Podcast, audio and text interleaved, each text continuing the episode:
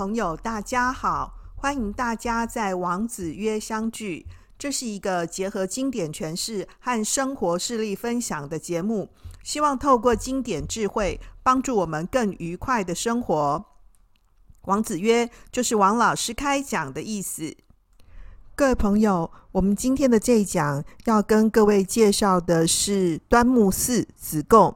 他历来呢被我们认为说是很会说话，然后呢很善于雄辩啊，办事很通达，很会做生意的孔子的学生啊之一。那么，但是呢，今天要跟大家分享呢，他利口善言却温暖的一面哦。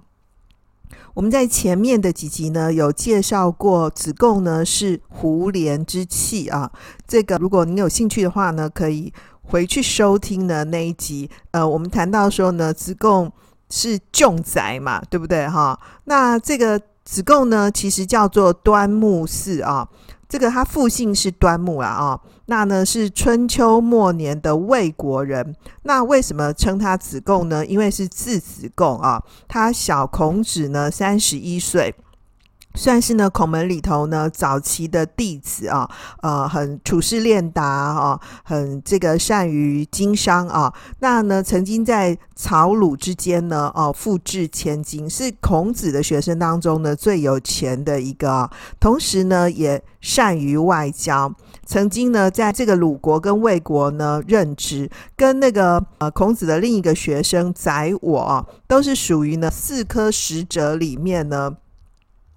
的言语科的学生啊，那呢，这个我今天想要谈一谈呢，这个孔子过世的时候啊，弟子呢在哀痛之余啊，哦，子贡呢特别呢建立了一个特殊的这个丧制啊，在人伦的关系当中呢，确立了这个师生的这种礼数，而且呢，这个当孔门的学生呢，就是结束了扶丧的丧期要回去的时候呢，啊。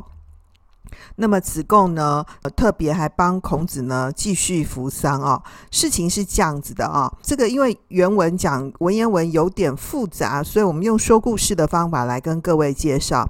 这个《礼记》的谭公篇下篇呢，曾经介绍说孔子去世了嘛，哦，那因为孔子的学生跟老师感情很好啊，所以弟子们呢就不知道说到底应该是要穿哪一个等级的丧服。那子贡呢就出来发言，他就说这个先前呢、啊，哈，老师在哀悼颜渊的时候呢，大声痛哭，好像呢是丧子一样，失去了儿子啊。因为大家知道，就是孔子很喜欢颜渊嘛，这是他最喜欢的学生之一啊。可是。颜渊不幸短命死矣，所以后来呢，这个他去世的时候，孔子非常非常的伤心啊。那呢，这个哀痛的神色呢，啊，那个表现呢，像是丧子一样。可是即使是这样，他并没有帮这个颜渊的这个去世呢，就是在外表上面穿了那个丧服。那同时呢，这个子贡还提到说，那个哀悼子路的时候也是这样啊。那子路是被误杀的，而且他死得蛮惨的，被人家剁成肉酱而死啊。所以孔子也是非常伤心啊。所以这个孔子就觉得啊，他的这个生命当中失去这两位他最喜欢的学生，他那时候就很感慨说，怎么办？他人生活下去就是没有办法再活了啦哈。那呢，这个。果然呢、就是在颜渊去世，然后呢，子路去世，然后孔子的儿子呢，伯鱼哦也去世之后，孔子就去世了。所以这个子贡就提起这两件事情啊，就是他的同门啊，颜渊跟子路过世的时候，老师虽然是非常非常伤心，但是呢，没有穿任何形式上面的丧服，所以他就说，那不然的话呢，我们就是以哀悼父亲的心情呢，去呢哀悼夫子，但是呢，也不穿呢任何的丧服。啊、所以当他提出像这样的一个建议之后，他的同门就都大家都都同意了嘛，哈。那呢，虽然这个《礼记》记录的这件事情在讨论这个丧葬的这个礼啊，但是呢，其实也就呢由此啊变成是一个传统文化里头呢去讨论师道一个很重要的一个根源，就是说，其实应该是古代是那种呃阶级啊分得很清楚的嘛，就是亲人啊的之间的扶丧。现在不是说要披麻戴孝吗？对不对？几等亲，几等亲以内啊，哈。那其实是师生是不在这个阶级里面的，所以因此也就是这样子的一个。扶丧的一个形制呢，啊，所以因此呢，把这个师生啊变成是一种特殊的一个人伦的关系。另外呢，这个同样的这个扶丧的一个例子呢，啊，其实是出现在孟子的《滕文公上篇》，就是孔子去世的时候啊，就是像是。帮父亲守丧那样，就守丧三年，对不对？哈，我们前面也有录过一讲，是在讨论那个父母之丧要守丧三年，三年不是真的守满三年嘛？哈，不过这边我们就不再重复了。所以呢，这个子贡就建议同门说，帮老师呢守这个像是父母这样的一个丧哦丧期，但是我们没有穿那个丧服啊，所以当那个弟子们呢都守丧三年之后呢，那大家就要回去了嘛哈，这个大家就互相告别啊哈，同学们就聚在一起啊，就是很。非常的伤心哦，都失声痛哭。后来呢，就是子贡跟大家告别以后呢，就又个人呢回到孔子的墓地啊。那呢，就是在他那个坟墓旁边呢，另外盖了一个房子，又帮孔子呢独自守墓守了三年，就是总共守了六年了哈。然后呢，才离开，就是又守了下一个丧期。因为孔子病危的时候啊，子贡没有办法赶回来，他就觉得说。很对不起老师啊，所以就是如果你现在有去山东那个曲阜的孔庙，你去参观过孔陵的人，就会看到那个孔子墓的右边有一个小房子啊。据说这就是当年呢子贡呢帮孔子呢就是在守丧三年啊那个庐墓的地方啊。那其实子贡呢在这么多的孔子的学生里面，算是一个。蛮特殊的一个学生啊、就是在《左传》跟《史记》里面呢记载的孔门弟子当中呢，子贡的事迹是这个记录最多的啊、就是以《论语》来说呢，这个他这个子贡跟这个孔子呢这个对谈的这个话语呢，这个次数收录的也仅次于子路啊。所以其实我们对于子贡啊，哈，大家就是。大部分都会留意说他的这个外交贡献啊，然后他很会讲话，利口巧辩，然后这嘴巴很厉害很溜啊哈，然后就是反应很快啊。那但是其实子贡其实也还是是一个蛮温暖，对老师真的蛮好的人啊。呃，我想跟各位呢再介绍一个呢《史记·霍职列传》里面的故事啊。霍职就是霍职家啊。用我们现在的话来说，霍职家就是那种大生意人啊，很会做生意的人啊。《霍职列传》里面记录了很多，就是男生女生，就是很会做生意的人啊。古代那呢，这个也是一样用说故事的方法说，就是子贡曾经在孔子那边学习嘛啊，后来呢离开以后呢，到魏国去做官，然后又用那个贱买。贵卖的方法呢，就是在曹国跟鲁国之间经商，所以他是七十多个门徒当中呢最有钱的啊。那呢，司马迁就记录说，孔子的另外一个学生啊，原先穷得连那个糟糠都吃不饱啊。那呢，隐居在简陋的小巷子里头，但是呢，子贡呢却坐着这个。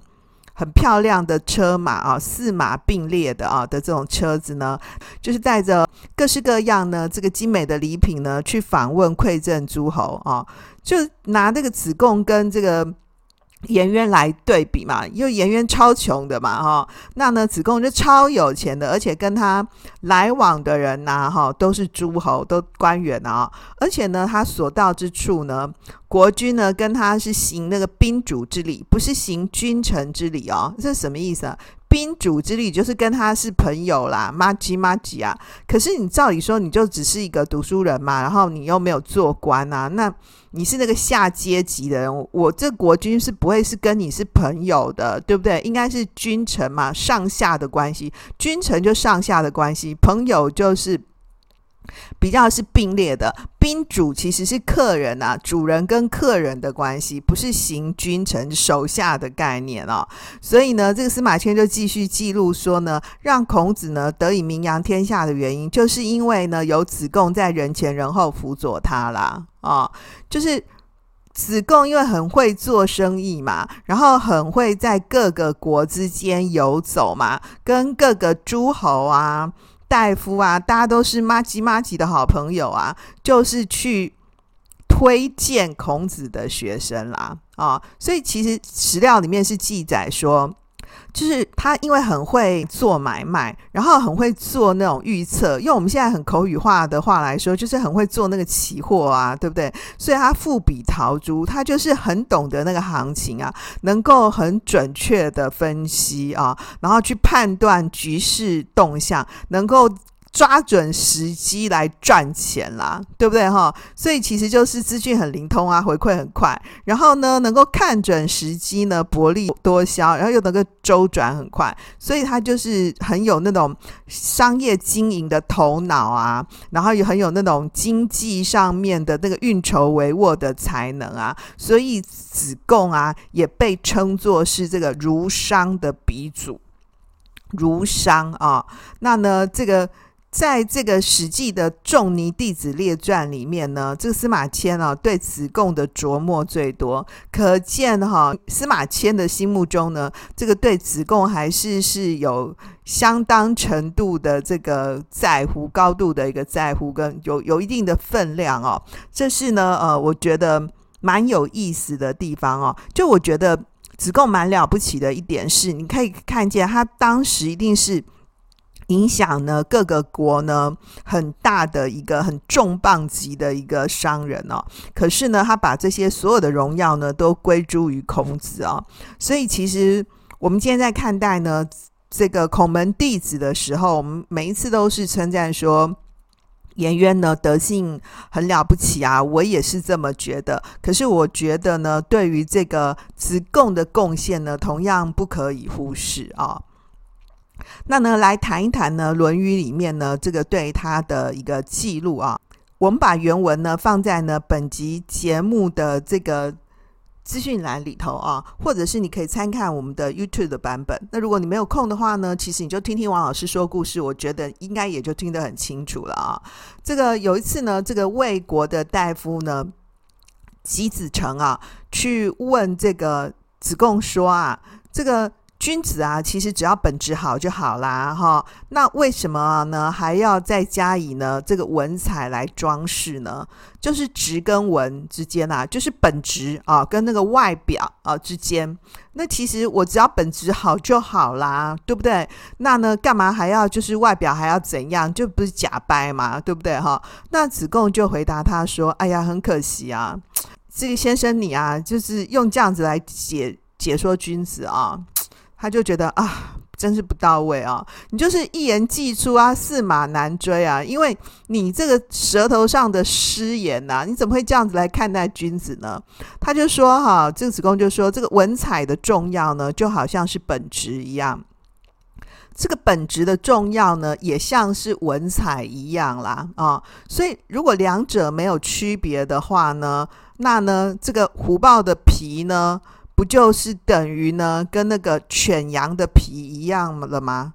就是说，虎豹的皮呢，如果没有文采，那个虎豹的皮为什么很就 get 的，对不对？很值钱，对不对？就是因为它有那个斑纹啊、点点嘛，不然豹纹啊，很漂亮啊。那如果没有那个文采，就跟那个狗啊、跟羊的皮一样啊。那问题，虎豹的皮跟羊的皮会是一样的吗？当然是不一样啊！用这样的一个比喻呢，很形象生动的说明了这个形式对内容啊的一个重要。就子贡会认为说，一个人的本质啊，就品质、性格、德性，当然是蛮重要的，这不用讨论嘛，对不对？但是如果没有一个很好的外在的来去表现啊，这其实还是不够的。所以他就用那个虎豹的皮啊，跟犬羊的皮啊来做。比喻啊，这个原文是写作呢“阔”，这个“阔”这个字有有点难写，就是一个皮革的“革”啊，哈，在一个这个锅啊郭子乾啊，郭斗的那个郭，那有的呢没有写郭，只写这个享受的享啊，其实是同一个字啊，就是说这个郭指的是没有毛的皮革。那虎豹的皮最重要的，它就虎皮嘛，虎皮就是要那个虎皮的毛啊，毛发的漂亮啊，所以它就是要强调说外在美啊，对内在美。所引起的或者是造成的作用是不可以忽视的，所以其实用这样子来比喻说，作为一个君子的形象，其实不应该被低估。你越是本质好、具有心灵美的人，就越应该通过你自己的仪态啊、举止啊、教养啊、风度啊，所表现出来的外在美，去体现你自己的价值，而且应该要发挥积极的这个。表率作用啦，这意思是说，哈，你的举止动作啊，一言一行啊，人家都看在眼里啊，所以不论是视听言动，对不对？各方面都要很注意才好啊，对不对？你眼睛看的，你耳朵听的，你嘴巴说的，你的举止动作，人家也都看在眼里啊，对不对？那么在这个故事里面呢，啊，子贡啊。对于这个季子成呢的评论是说：“哎呀，真是太可惜了。”你看这个讲的呢，这个话其实讲的很有意思啊。这个他用这个虎豹的皮跟那个狗羊的皮来去做比喻，其实是寓意很浅显嘛，对不对啊？但是呢，他说：“哎呀，可惜啊，对不对？”所以其实像这样子的一个点醒呢，可以说就是很到位啊。就是在这边可以说是对于这个孔子去谈这个君子人格呢啊的这个思想呢，很能够做一个很准确的发挥哦，我觉得还蛮难能可贵的啊。那呢呃。刚刚不是讲说这个子贡呢，在学问啊、政绩啊，还有理财经商方面的这个卓越表现，当时就有目共睹了。所以他在各个国之间的这个名声地位呢，也就就是名声响亮哦，甚至于呢，就超过了他的老师孔子。所以呢。《论语》里面记录了另外一个故事，说有一次啊，哈，有一个叔孙武叔，就是也是一个诸侯啊，那他就在朝廷上面跟其他的大夫们说：“哎呀，这个子贡啊，其实是比仲尼，就是比孔子啊更贤能。”在朝廷上面这样说哦，那朝廷上面的另外一个这个大夫呢，就子服景伯呢，就把这番话呢去告诉了子贡，就他们都朋友嘛，对不对？刚刚不是说子贡来往都官员吗？然后子贡就回答说：“哎，这个我跟我老师来比啊，哈，其实就是用。”围墙来做比喻好了啦，哈，我家的围墙呢，就只有跟肩膀一样高，所以呢，这个可以看见呢，我家里面呢是怎么样的。可是呢，老师家的围墙呢，却有几仞一样高啊！所以如果没有办法呢，找不到门呢，可以进去那个房子里的话呢，你就看不到呢，这个里面呢，到底有多么的富丽堂皇，那房子呢，到底有多么的这个绚烂多彩啊！所以宗庙之美，百官之富，对不对啊？这典故就从这里来的啦。他说：“但问题是哈，能够找到门呢，进去的人并不多啊。所以呢，你听到这个叔孙五叔呢这样子讲，哎，不就也就是很自然的吗？啊，那介绍一下这个叔孙五叔啊。这个叔孙五叔其实是鲁国的大夫，那武是他的这个谥号，就是他在朝中哦，去跟其他的大夫说。”子贡贤于仲尼，你想想看，他居然说这个话，哎，就是我在朝廷里面说这话是会传出去的，那你就可以猜叔孙伍叔为什么这样说？他一定是跟子贡是同一挂的嘛？你说他是故意挑拨他吗？这可能也不是，对不对？他就是真心这么认为的嘛，因为他就觉得子子贡比较优秀啊，老师就一直在那边读书啊，读死书死读书读书死，好不好？可是，就是高官跟高官在朝堂上面说话嘛，啊，其实他跟其他的大夫高官说嘛，就代表说这个阶级跟阶级里头其实是有分层色的。叔孙五叔是比较喜欢子贡这一种的，然后还有一个是跟子贡比较要好的。那孔子是子贡的老师，诶，他就说子贡的德性学问超过孔子，就等于是公开扬言吐槽你老师嘛，对不对？那照理说，我们一般人呐、如果是子贡，你听到你可能会有点高兴，对不对？然后呢，这个子服景伯呢，其实也是鲁国大夫，他就把那个叔孙五叔说的话呢，去跟子贡讲，就可见他们都是同一挂的人呐、可是你可以发现，子贡的回答是说自己远远不如孔子，哎，可是他说的话很好，说的实在是很漂亮，很很善巧，很会回应，实在很耐人寻味。就是一方面有没有有维护了他的老师。二方面没有得罪他朋友，对不对？因为他用辟之宫墙来打比方，就是用宫墙啊来做比喻，就是宫室周围的围墙啊。他说啊，四啊，我啊，就四嘛，哈，就四是子贡的名嘛，端木四嘛，刚刚不是讲过了，对不对？就说啊，我自己的墙啊，直到我人的肩膀那么高。在墙外的人呢，可以看到墙里的东西，所以能够呢窥见世家之好，就是普通人家的墙啊，因为没有很高嘛，哦，那外面的人呢垫一下脚也就可以看到里面嘛，看看这个家里的情况啊，客厅啊、房间啊、摆设啊，或是家里都有谁啊，这家人的活动啊，各种情况都会看得到。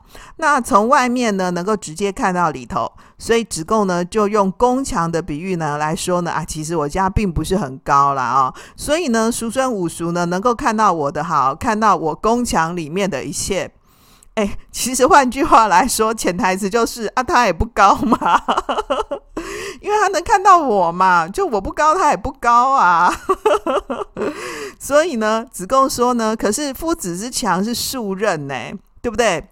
有几任高啊？不得其门而入啊，对不对？所以就是看不见啊。那这个仞呢，其实是古代的这个长度的单位啦。就是古人说呢，一仞就是七尺嘛。有的是说八尺啊，也有说五尺六尺的，五尺六寸呐，哈，这个说法不一。然后古代的一尺一一仞是七尺。又跟我们现在说的尺呢，其实不太一样。那孔子跟子贡是春秋时代是周朝嘛，哈，就是那个弘一大师呢，李叔同哈，有专门对那个周代的尺呢做了考据。他说，这个周朝的一尺大概是相当于我们现在的六寸，就是呃，按照一仞七尺来说，一尺就是大概是十九点九一啊 cm 啊，那七。七尺八尺就是大概一点四一点六公尺啊，就是一百四十到一百六十公分嘛。就是想一想，就大概就是一个国中生、高中生的身高嘛。就是父子之强数仞，那就好几米啊，对不对？那所以，如果我家的墙是像一个人高啊，你就在外面看一下，你就会看得到啦。所以我不高，你也不高嘛，就刚好被你看到嘛。可是呢，如果是像是天子诸侯的那种围墙很高很高啊，然后里面有宗庙啊，宗庙很美啊，其实是看不到的。然后还有百官啊，朝廷里面的百官，他们的富盛的程度我们也看不到，那就是很高的墙喽。那所以你根本就找不到门啊。夫子的墙数仞好几米高，那这个数仞呢？你不得其门而入嘛？你墙很高，你就一定要从门进去才会看得到啊！你不能翻墙进去啊，对不对？所以你在外面也就看不到里面的东西啊。所以你要找对门才有办法开门才能进去嘛，对不对？所以这一则最后是说。得其门者或寡矣啊，就是找到门啊，能够进去的人或许是很少的。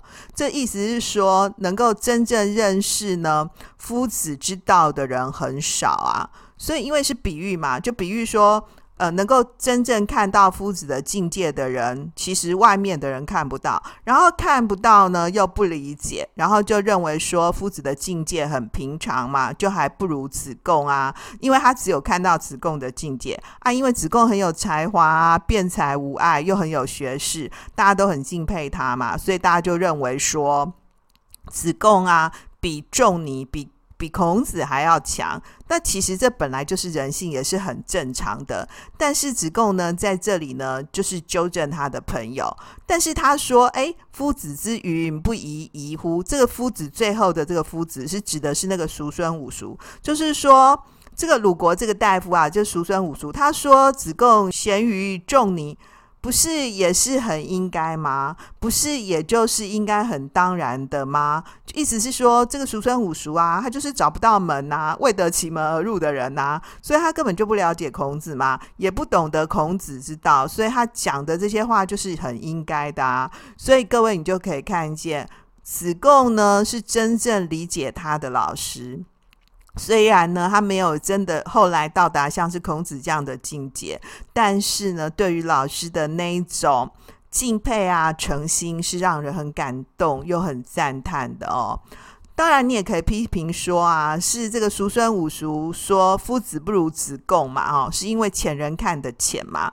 不过你可以发现，他不是故意要分化他们师生的，他对孔子还算是尊重的哦。那呢？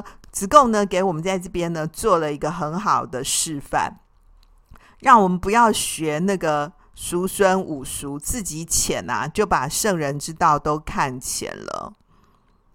其实我们终其一生啊，都没有办法达到圣人的境界，但其实如此啊，保持一颗开放的心，仔细观察，就会发现很多人很多事，不是像我们外表看到或我们原本想的那样。至少啊，我们能够向子贡学习啊，也就很好。那当然，这个故事啊，也是我们后来说这个万仞宫墙的这个典故的来源。因为后人觉得啊，夫子之墙数仞不足以表达出对孔子的敬仰嘛，于是就把这个数仞呢改成万仞。在这个现在的这个山东曲阜的这个古城墙上面，就有万仞宫墙这四个字的那个石额哦。四个四个字的科的这个这个书法，就是这个曲阜的城墙啊，其实是明代明世宗的时候嘉靖元年修好的。那当年呢、是为了表达对孔子的尊敬跟赞扬，那就把这个数仞宫墙改成万仞宫墙了。后来呢，那个乾隆皇帝到曲阜玩，然后为了显示说他对孔子的敬仰，就把当年是明代学者呢。写下的这个石额呢，换下来变成是自己亲笔书写，写了同样的四个字，镶在这个城门上面。所以我们现在看到那个曲阜城墙上面的那个万仞宫墙，就是曲阜城的那个正南门上面的那个题字啊，就是当年啊乾隆皇帝御笔题写的哦，这还蛮有历史意义的。我记得我去那个曲阜玩的时候，还有跟这四个字合照，就是那种 到。词义哦，Hello，孔子，我来了的那种概念。嗯，那另外呢，万仞宫墙啊，你还可以在那个台湾的孔庙里面看到，就是台北市的孔庙，在那个台北市大龙洞哈密街那里，对不对？那个孔庙是台湾的第三级古迹。然后那个万仞宫墙四个字是写在那个孔庙的墙壁外侧、哦，那就是你坐那个捷运到圆山站，捷运淡水线啊、哦，这个从圆山站的二号出口呢出来，再走差不多五六百公尺就到了啊、哦。这个这个孔庙呢，跟那个万仞宫墙合照呢，我觉得真的还蛮有意思的。好喽，那么嗯。希望呢，今透过今天的这一讲呢，让你觉得呢，呃，在这个能言善言的子贡形象上面呢，多了一份理智的温柔啊，也对于呢，他跟孔子之间特殊的师生感情呢，呃，有更进一步步的认识跟理解，这就是我很喜欢子贡的原因。那么和你分享喽。好了，到了今天的重点整理，第一点。端木赐字子贡，和载我呢同列于四科十哲的言语科。